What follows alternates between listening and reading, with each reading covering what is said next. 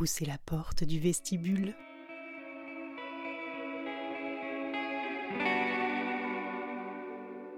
Une fois par mois, nous ouvrons un cercle de parole pour aborder des sujets intimes. Parfois en mixité, parfois en non-mixité, mais toujours en petit comité. On explore, on échange, on expérimente, on réfléchit ensemble. Et surtout, on peut parler de ce qui ne se dit pas. Parce que ces moments sont instructifs et précieux, nous vous en offrons un condensé rien que pour vous. C'est le docu du lab.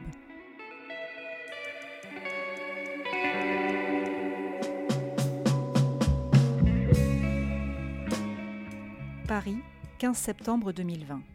Nous sommes Mrs Rose et Claire Alquier. Nous avons consacré le lab de ce jour au corps féminin. Nous sommes neuf femmes réunies à l'atelier Nollet pour réfléchir ensemble au rapport que nous entretenons à notre corps, pour se parler de nos corps de femmes qui sont exposés, scrutés, jugés, chéris, désirés et aussi normés. D'où viennent ces normes?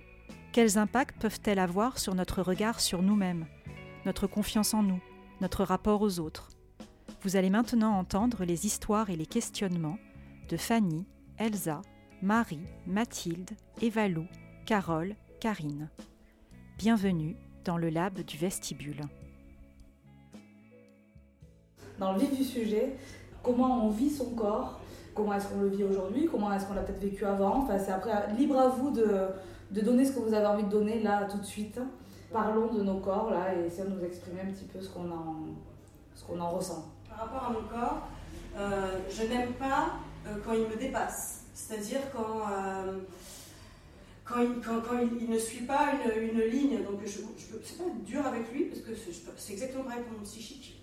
C'est si, si j'ai de la graisse, pour moi c'est pas normal. C'est pas normal donc parce que le gras c'est pas, pas, Donc je suis assez exigeante sur le corps. Du coup, euh, des moments où je suis à côté de mes pompes, euh, j'ai pu avoir des moments où, ça n'est pas du tout. Et quand j'arrive à être bien dans ma tête, euh, bah ok, j'essaye toujours de, corriger, d'équilibrer mon corps comme j'essaye d'équilibrer ma tête. Voilà. Moi, ce qui me fascine un peu, c'est la capacité de changement qui est hallucinante en fait. Enfin, c'est un truc quand tu, dans, sur une journée, sur une semaine, sur un mois, t'as les cycles sur la vie. En fait, j'ai l'impression d'avoir été en géométrie variable en permanence et de continuer. Et là, il y a une espèce de pré mais je sais même pas comment ça s'appelle, le préménopause qui arrive. Et puis, j'ai plus envie de rentrer le vent, quoi. J'ai plus envie de couper la respiration, ça s'est terminé, les jeans où je peux pas respirer. J'en ai ras le bol. Ok, ah j'ai du bide, j'assume. Oui, j'ai des seins. Ok, j'ai des cuisses. Ok. Quand le physique est assumé, c'est là où la femme est la plus belle. C'est, tu peux mettre n'importe quoi et si ton physique, tu, tu tu l'aimes et qu'il ait n'importe quelle forme, bah, tu seras toujours jolie. Et, oui, c'est beau de montrer sa peau, euh, c'est beau de montrer son corps. Euh, je vois, moi, je vois des filles qui, euh, qui sont plus petites, plus grandes, qui ont 10, 20, 30 kilos de plus que moi, et je les trouve magnifiques. Et moi, je me regarde, et il y a un moment, je suis là, ah, mais ça va pas du tout. Et donc voilà, c'est ce truc de.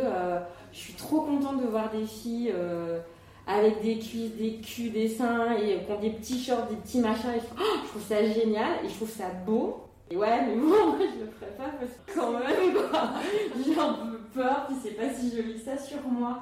On est dans le contrôle et donc ce contrôle-là, on l'a aussi beaucoup sur nous-mêmes. Euh, on est peu, on est assez exigeante on devient assez exigeante euh, sur nos propres corps. Donc avec cette idée qu'on est euh, très dur avec nous-mêmes, ah alors que euh, finalement peut-être aujourd'hui on arrive à ouvrir un petit peu plus les, les, possibles, ouvrir le regard un peu plus bienveillant, un peu plus positif sur les différences, sur, sur l'autre tout court quoi. Mais avec soi, toujours ça coince. Et, ce truc tellement intégré de normes, de jugements, de et ben quand on a euh, des cuisses comme ça, on met pas de mini-jupe. Mais moi, je me suis privée de ça mais pendant des, années. Et là, j'ose mettre des jupes au-dessus du genou. Enfin, je veux dire, attention, quoi Mon Dieu, mon Dieu On se trimballe quand même un héritage euh, assez lourd de justement, enfin, vous l'avez toutes les deux dit, tu as parlé de normal. Euh, enfin, on parle de, de, normes, de qu'est-ce qui est normal à notre sens et de ce qui ne l'est pas ou de ce qui ne le serait pas. Et du coup, on porte un regard sur soi de ben moi je rentre pas dans peut-être cette catégorie de normalité et je me regarde en plus différemment. Enfin, il y, a ce truc du regard quand même. Euh, complètement décorrélé de la réalité qui peut souvent être quelque chose dans lequel beaucoup de femmes se retrouvent, je pense. On a parlé de kilos par exemple, là beaucoup je trouve hein, aussi. C'est intéressant de voir que ça, que ça revient et que la norme elle passe par le poids euh, aujourd'hui, enfin depuis longtemps. Et moi justement si je parle de moi, euh, c'est vrai que la question du poids elle a été une vraie question pour moi euh, de d'assumer des fois, pas toujours, de prendre du temps pour comprendre ses rondeurs et se dire ok c'est pas tout à fait justement ce qui est la norme. Donc moi aussi j'y ai été soumise et j'y suis toujours.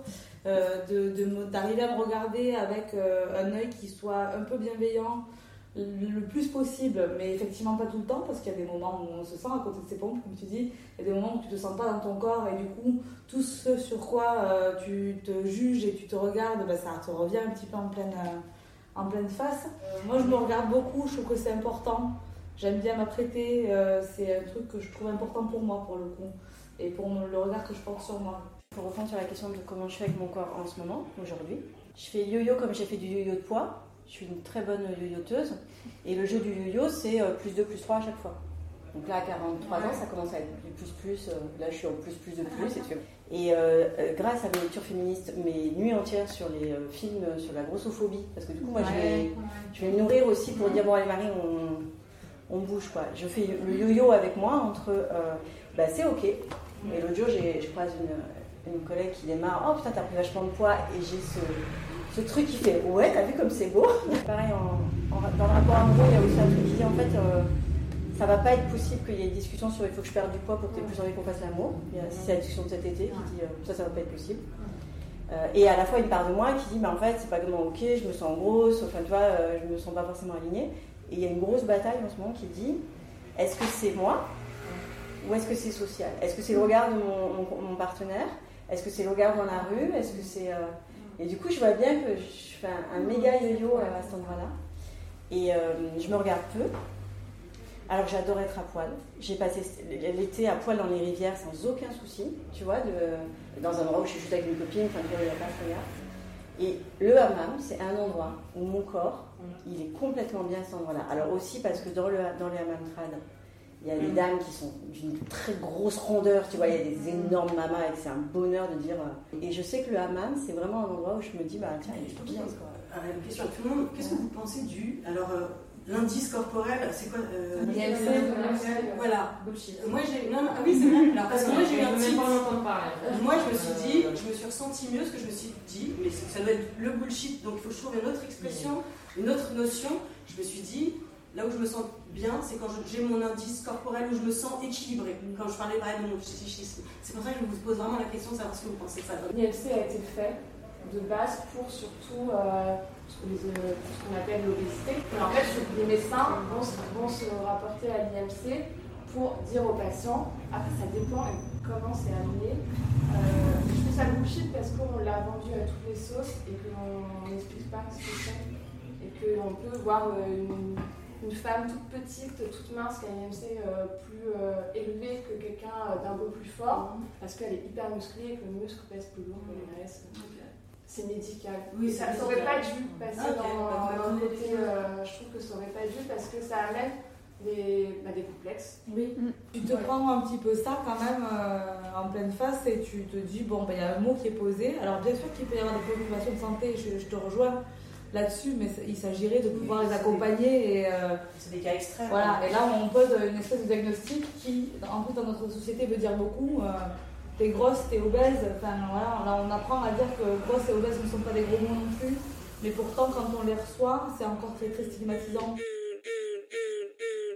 Je n'en peux plus de tous mes complexes. À qui la faute je n'aime pas mes fesses Je n'en peux plus de tous mes complexes. De boire du thé, de manger svelte. Je n'en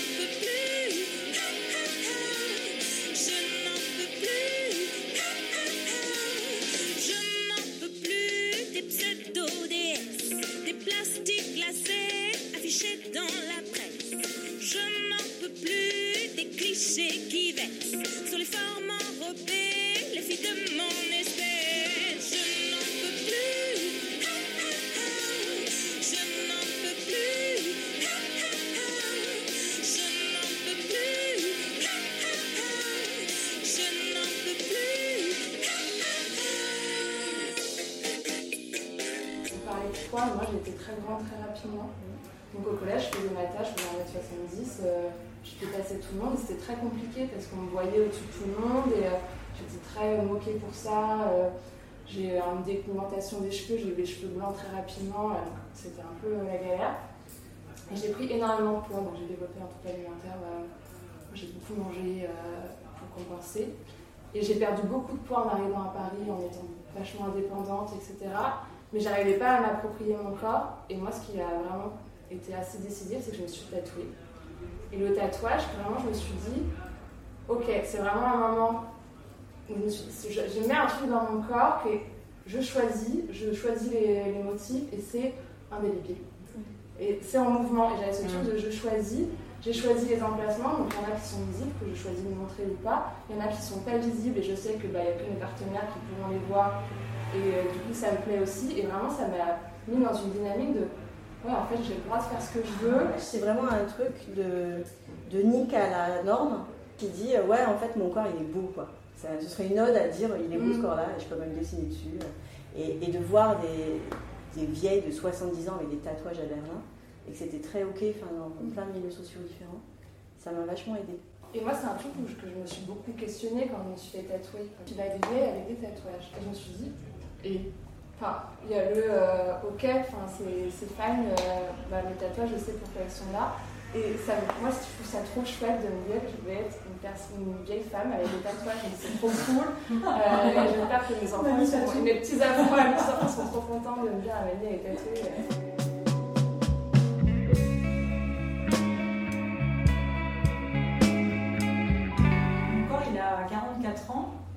Donc j'ai un rapport plus apaisé avec lui, euh, c'est sûr, qu'il y a 25 euh, ans. Mais il est quand même toujours complexe. De temps en temps, je suis hyper heureuse de pouvoir m'appuyer euh, sur lui. Ouais, quand je fais du yoga, il y a des moments où je me dis Ah, il est solide, il est là, il, est en bonne santé. et puis à d'autres moments, là j'ai la morphologie qui change et je me sens serrée à la taille dans tous mes vêtements. Et à d'autres moments, bah, bah je, suis très critique vis-à-vis de lui. J'ai un regard laser, enfin je le scrute au laser sur toutes ses aspérités, sur tout ce qui ne va pas. Euh, et, ça continue, pourtant je sais ça et je vis avec ça depuis l'adolescence, mais ça continue finalement à porter quelquefois un regard, à, me porter, à m'auto-porter un regard très négatif, à travers mon corps, à travers l'image que, je peux avoir de, de mon corps. Moi je suis à peu près apaisée, mais je sais que c'est encore un travail. Euh, j'ai passé des très bons moments avec mon corps, mais ça sera toujours un travail probablement. En tout cas, et là je le vois bouger en plus euh, avec l'âge. Chose que je... non, mais chose que je ne voyais pas avant. Excusez-moi. Nouvelle composante. Mais, oui, nouvelle composante que j'avais pas trop vu venir et qui, depuis pas longtemps, là, me, je me disais j'étais un peu tranquille avec moi et que c'était quand même cool et que j'avais bien travaillé et que, et que oui, c'était chouette quand même et que d'être euh, en paix avec ça, c'était euh, super. Mais là, voilà, depuis une, petite année ou un peu moins, je, vois qu'il y a des trucs qui bougent. Euh, je vois que la peau, elle n'est pas tout à fait la même. Je vois que les marques sont différentes. Et ça me fait un petit peu peur, si je suis tout à fait honnête. Et effectivement, pareil, j'ai la même surprise que toi de dire Oh putain, en fait, ce truc de dire Ah, ouh, la peau, elle commence à pas suivre, c'est quoi ces taches, c'est quoi ce truc-là? Et, en t'écoutant, je réalise un truc que je me dis depuis deux mois, trois mois ok, c'est le nouveau challenge. Et la question de l'âge, euh, c'est pas évident et j'ai un, amoureux qui est beaucoup plus jeune. Vous écoutez le docu du Lab. Par exemple, aujourd'hui, on est le 15 septembre et justement, il y a un meilleur mouvement dans les lycées, les collèges euh, par rapport à cette tenue correcte exigée. Et il y a beaucoup, beaucoup d'adolescentes qui sont montées au créneau et qui sont venues aujourd'hui euh, avec des tenues qui ne sont pas correctes, donc qui ont été exclues de cours. Et moi, je trouve ça extraordinaire qu'en fait, à leur âge, elles arrivent à dire bah, ça se passe pas comme ça et que c'est l'éducation des garçons qu'on doit changer. Mm. Et je me dis, elles arrivent à leur âge à penser comme ça parce qu'avant, bah, il y a eu nous, il y a eu, il y a eu beaucoup de choses. Et j'espère, peut-être pas les adolescents, peut-être encore celles d'après, elles vont pas penser comme nous, mais peut-être qu'elles n'auront pas ce regard sur leur corps. Et, euh, ah, je suis pas sûre. Euh, non, c'est pas ça, c'est que hum, le, je trouve qu'on est un peu en train de régresser sur ça. moi, le, au collège, donc, hum, tu vois, j'ai 36 ans, donc, donc, ça remonte quand même un petit peu. Je me souviens être allée au collège euh, en mini-jupe euh, Et j'étais euh, en troisième, euh, alors j'étais passée en quatrième époque grunge, et puis troisième j'ai sorti la mini-jupe et euh, le t-shirt, euh, voilà, enfin, et personne ne m'a jamais rien dit. Et euh, enfin, tu vois, et j'étais pas la seule, enfin, c'était pas, et je me sentais pas particulièrement regardée, ou j'avais pas l'impression d'être euh, bizarrement habillée, quoi, tu vois. Je me rappelle avoir vécu des moments euh, où je me sentais pas à la bonne place au bon endroit, euh, habillée de la bonne manière, trop ou pas assez, où, où finalement c'était pas si facile que ça. Donc je me dis, il y a peut-être. euh, Est-ce que c'est une, une histoire de génération? Que Moi, je trouve qu'il y a deux mouvements contraires. Et si on prend par exemple le soutien-gorge, euh, on, on- on- on vend des brassières, donc des pseudo-soutiens-gorge dans les euh, 10-12 ans. Oui. Et en même temps, il y a le mouvement No Bras qui est en train de, de prendre de l'ampleur. Donc, je trouve que c'est deux mouvements euh, contraires qui. Et puis qui sont assez. Enfin, qui sont qui s'expriment là chez les jeunes. Ouais, mais moi je trouve ça plutôt chouette en fait de pouvoir se dire en fait ça ça existe et ça aussi. Et tiens, si on se laissait le choix. Alors, les brassières 10-12 ans, ça veut dire quoi en fait? Et ben moi par exemple j'avais des ça quand j'étais au CM2. Ouais. Et euh, bon, déjà, je comprenais pas ce qui se passait dans mon corps. hein. Clairement, je, je jouais aux billes, je ne comprenais rien. Non, mais il y avait vraiment ce truc de. J'étais très naïve par rapport à ça. Et je sais que je me rappelle encore de réflexions euh, d'une institutrice ou de mes camarades de classe au CM2 parce que j'avais des seins et que je mettais pas de soutif. Alors, déjà, Ah, c'est ça, le contrôle du corps. Moi j'étais là, ok, alors il y a des soutiens-gorge, je voyais ça comme un truc euh, vraiment pour les adultes, de dames, je n'avais pas du tout perçu que potentiellement j'avais quelque chose à cacher, en plus ça m'avait renvoyé ça, et du coup été allée demander à ma mère après euh, euh, qu'est-ce qu'il fallait que je fasse avec tout ça, et je lui avais un peu raconté, et elle m'avait amené à acheter des brassières, et j'étais contente d'avoir pu avoir ça. Parce que du coup, je me disais, bon, bah, ce ce qu'on vient de me renvoyer, là, je. Oui, mais c'est parce qu'on t'a renvoyé quelque chose. Si on t'avait rien dit, comment Bah oui, que oui, ça, ça te serait pas venu? Non. Mais moi j'ai eu ça aussi. C'est-à-dire que moi aussi en CM2 j'avais des seins et que clairement, enfin, on a fait une bataille d'eau, j'avais un t-shirt blanc, euh, j'ai dû aller chez la directrice parce que je n'avais pas de soutien-gorge. c'est fou. Enfin, c'est fou, tu t'es pas grondée Je me suis fait gronder. Non, Ouais, mais c'est ça qui fait fait gronder. Ouais, ouais. Je me suis fait gronder. C'est incroyable Mais ça, ça reste en fait. C'est ça qui est intéressant à voir, c'est qu'il y a des paroles comme ça. Et après, on le déconstruit et on avance. Mais ça demande du taf. Mais c'est difficile de le déconstruire, je trouve. hein. Je ne sais pas si vous avez déjà testé, moi j'ai un peu de poitrine, le no-bras dans l'espace public. Et j'observe, hein. je me mets en position d'observation. C'est- Je suis pas à l'aise. hein. Moi, j'ai une poitrine quand même. Et du coup, je, me suis, j'ai- je suis une vraie euh, no bras post-confinement. Donc, euh, je suis vraiment dans cette bataille-là, avec une, euh, un déploiement du féminisme de plus en plus aigu là, sur les dernières années. Donc, aussi, ce qui me fait bouger, c'est quand même la, la culture féministe. hein. Et du coup, euh, je suis vraiment ce truc de sortie du confinement, euh, puis tu remets, puis tu dis c'est pas possible. Et puis en plus, tu as toute l'info féministe qui dit non, mais attends, c'est plus possible. Tu as l'info médicale aussi qu'après tu cherches en filtrant. hein. Euh, mon info médicale, elle dit non, mais en fait, en plus, c'est anti. euh, et du coup, j'ai une, une vraie progression en 4 mois.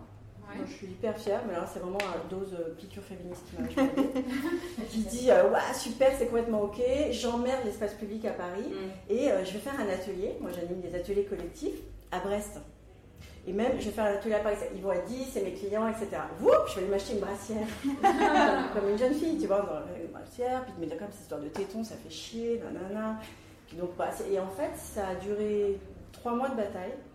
Et là, aujourd'hui, il me semble que c'est réglé. C'est-à-dire qu'il n'y a plus de brassière. Je suis, allée- je suis retournée dans la même équipe à Brest. En plus, j'ai fait un acte manqué sublime qui est euh, je passe dans les toilettes avant, j'ai un t-shirt qui est semi-transparent, qui est un t-shirt qui tient assez bien quand j'ai mes soutifs.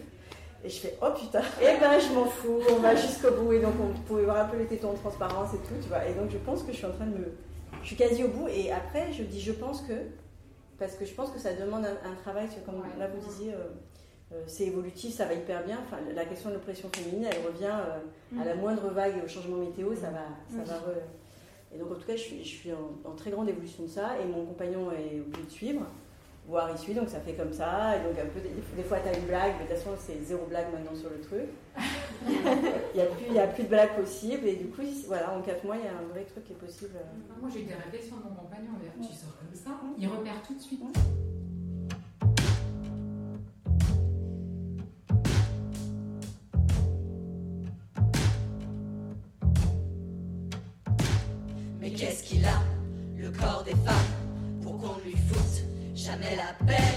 Combien faut-il de cris de larmes pour qu'on lui rende sa liberté? Mais qu'est-ce qu'il y a dans toutes les têtes de ceux qui bossent à la télé, sur les antennes, dans les papiers, toujours à vouloir nous glacer, nous enfermer dans leurs idées, leurs idéaux un peu macho, nous asservir pour assouvir comme des salauds leur libido. Mais qu'est-ce qu'il a, mon corps de femme, pour qu'on lui foute jamais la paix? Est-ce que ce serait vraiment un drame si on le montrait comme il est?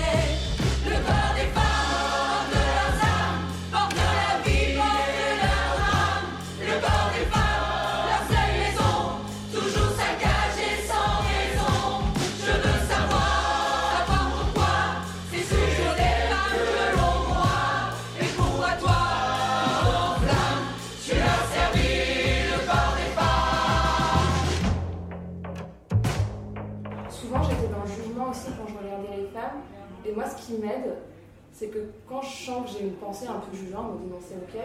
Mais je me dis que j'ai pas tout l'historique, que peut-être elle est comme nous et qu'elle va pas top, mais que du coup, nous, on la voit super belle et on est hyper jalouse. En fait, elle a eu une vie hyper compliquée avec son corps. C'est vrai qu'on projette beaucoup, quoi.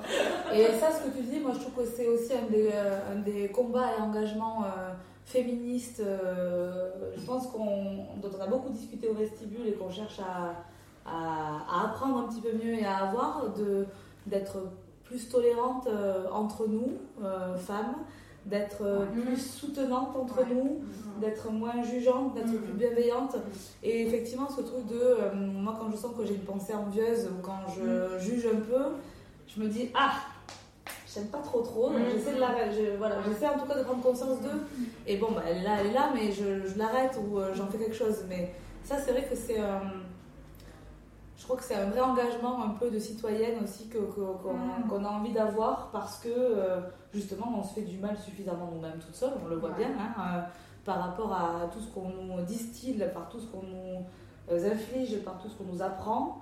Donc si en plus on se regarde, peut-être si on se regardait mieux entre nous, euh, peut-être que ça nous aiderait toutes un petit peu plus en fait. Bah, je pense que si on juge les autres parfois de façon un peu dure ou quoi, c'est parce que soi-même on se Par juge à travers eux en fait. Par ricochet, par- euh, il y, a, il y a une lecture féministe qui est intéressante, qui est Lettre ouverte aux femmes. Je ne sais pas si vous avez déjà lu de Françoise Paturier, je crois que c'est Paturier, je ne pense pas me tromper. Et elle dit ça, justement. Elle dit que le mépris, notamment le jugement, la critique qu'une femme va adresser à une autre femme, c'est le mépris qu'elle a envers, même, en- envers elle-même, en fait. Et que plus euh, on entretient ce mépris de euh, la femme parfaite, ah bah elle, machin, et plus finalement c'est quelque chose qu'on se, euh, qu'on s'attribue euh, aussi, qui nous aide pas. Et je suis sidérée, vraiment sidérée des images qui sont euh, données à voir.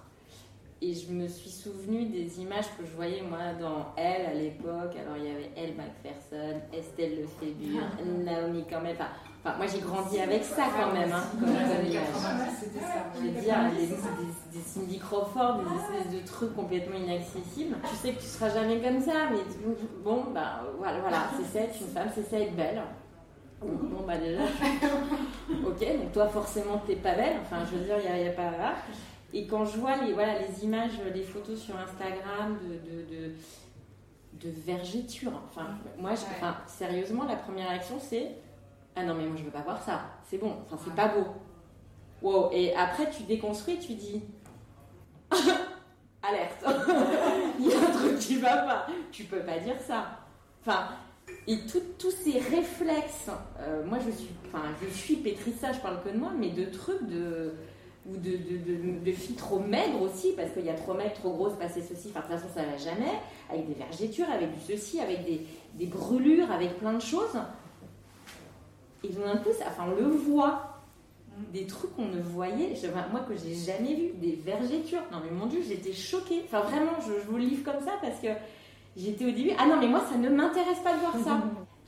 Mais ce qui est intéressant, Pouf, c'est que tu vois, te dire, euh, ça va pas de réagir comme ça, ça vient questionner quand même un truc. Et c'est là qu'on grandit en fait et qu'on apprend, et c'est là qu'on se rend compte qu'on est soumise à des règles, des règles qui sont implicitement distillées en permanence comme étant les bonnes règles à suivre. Et ça, c'est ce qu'on appelle les normes.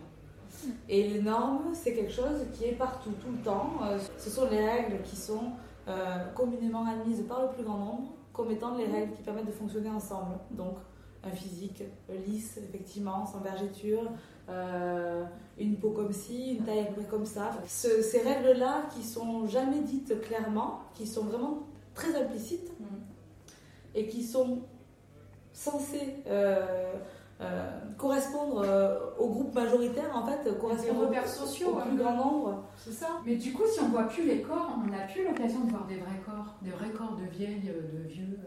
ça se voit pratiquement nulle part. Hein. Des, corps nus. Il y a une époque où sur les plages, les, toutes les femmes faisaient du topless. On voyait tous les seins, toutes les formes de vieilles avec du en topless et tout. Et maintenant, comme soi-disant pour des causes médicales avec le cancer, on nous a rhabillés, on voit plus les seins des femmes de, qui que ce soit pratiquement. C'est un truc d'habitude les yeux, hein. moi c'est le job que je fais en ce moment. Je, vais, je vais muscler, je, vais aller voir les photos d'architecture et je vais aller voir. c'est de la rééducation en fait. J'y retourne. Et les vergetures, on va les regarder. Et, en plus, il y avait une super belle photo, il faisait des mettait ah des paillettes argentées et je trouvais ça hyper joli, mais je sens que c'est long.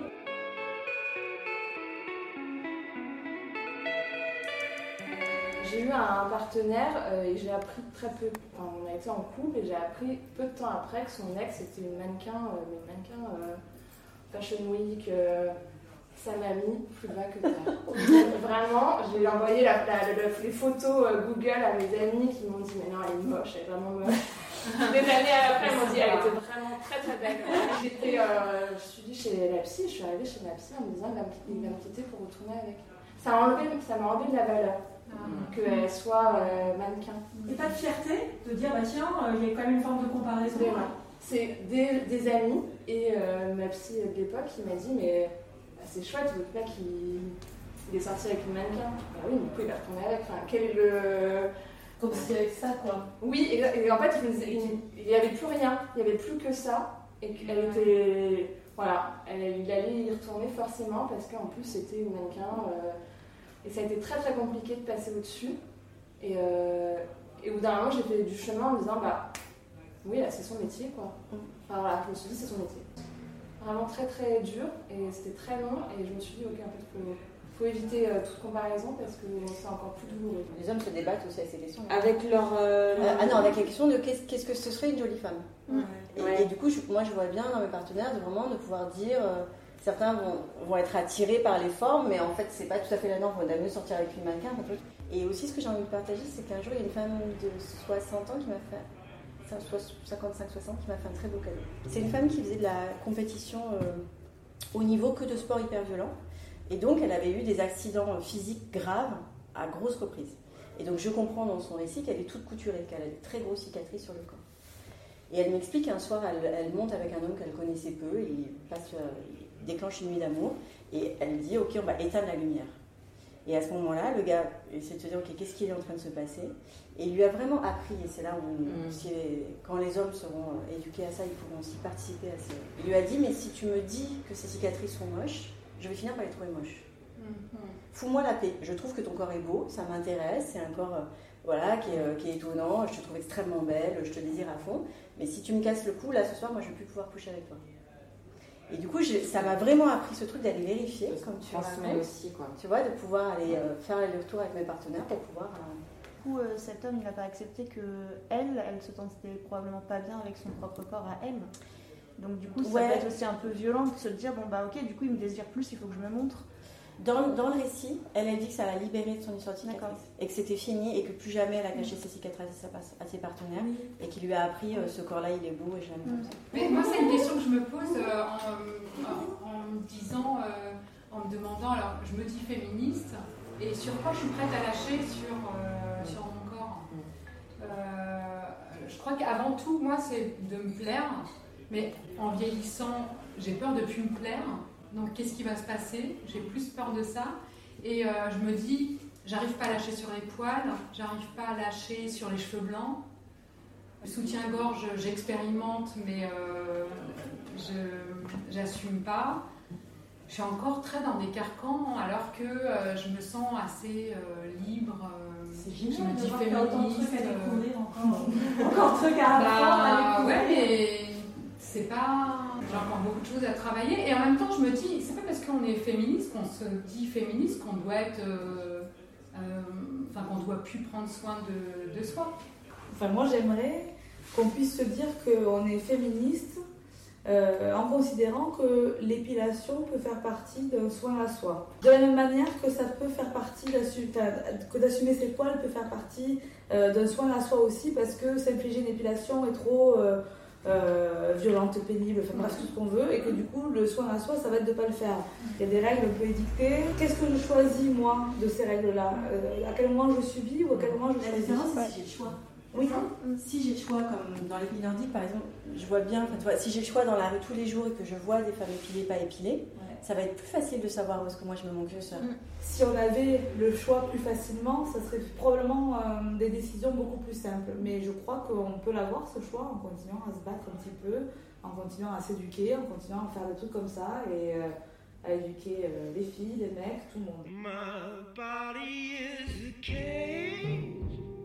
that keeps me from dancing with the one I love. But my mind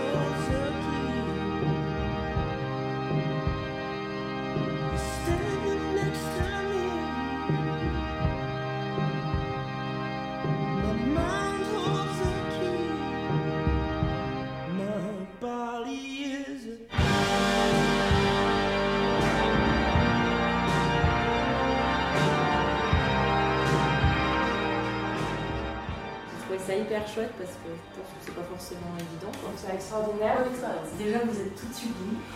Vraiment. Moi, j'ai envie d'être une vieille femme irrévérencieuse. Je suis peut-être toute seule en train de marcher sans soutif, mais euh, je sais qu'il euh, y a tout le monde autour de moi et ces énergies-là, donc les magazine et euh, je penserai à ça. Ça me fait avancer aussi d'écouter les autres, de voir comment chacune fait avec, bah, avec ce qu'elle est et ses possibilités et ses freins mentaux, ça me fait du bien. Je pense que je vais lâcher son corps. Je pense que je vais repartir avec ça, avec ce truc vraiment de convaincu. Arrêtons de nous juger. Vos paroles, vos partages, euh, vos réflexions, euh, bah, vraiment nous. Je trouve ça intéressant qu'il y ait aussi un plan de partage avec l'endroit du podcast. On vous propose à vous de garder ce groupe et de continuer à affiner ce qu'on vient de là sur euh, au moins deux prochains labs qui qui toucherait des, des, endroits du corps en particulier qu'on peut choisir ensemble. Mhm. Et on s'est dit que ça pouvait être chouette de se retrouver.